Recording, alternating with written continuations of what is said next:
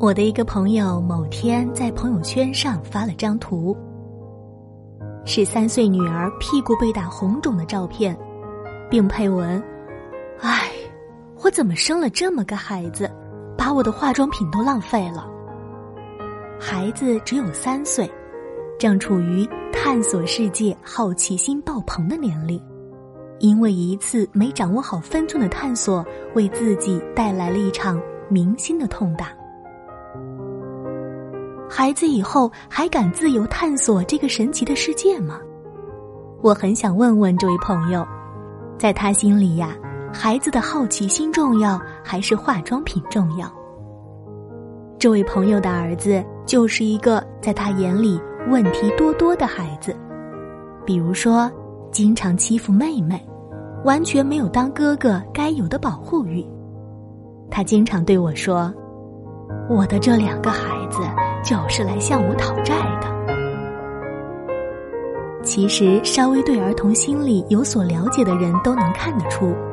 是父母养育方法的问题，养成了问题孩子。父母对待孩子的方式，形成了孩子应对世界的方式。因为父母没有更好的处理孩子问题行为的能力，所以崇尚粗暴的以打了事。速战速决方案，孩子呢习得了父母处理问题的方式，简单粗暴。案例当中，朋友儿子对妹妹的态度就是这种应对问题方式的沿袭和传承，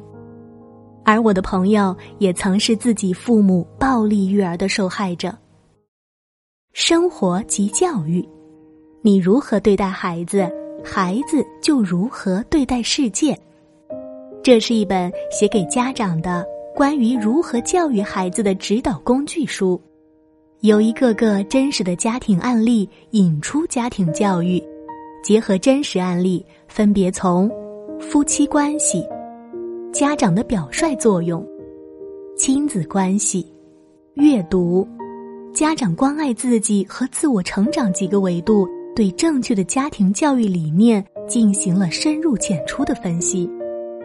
原本啊，这类的书籍极容易会写成说教性的文字，嘿，而作者用简洁明白的语言，将似无话可说的原理规律以及本来枯燥的理论知识娓娓道来，又加以经典案例支撑，显得十分的切实可靠，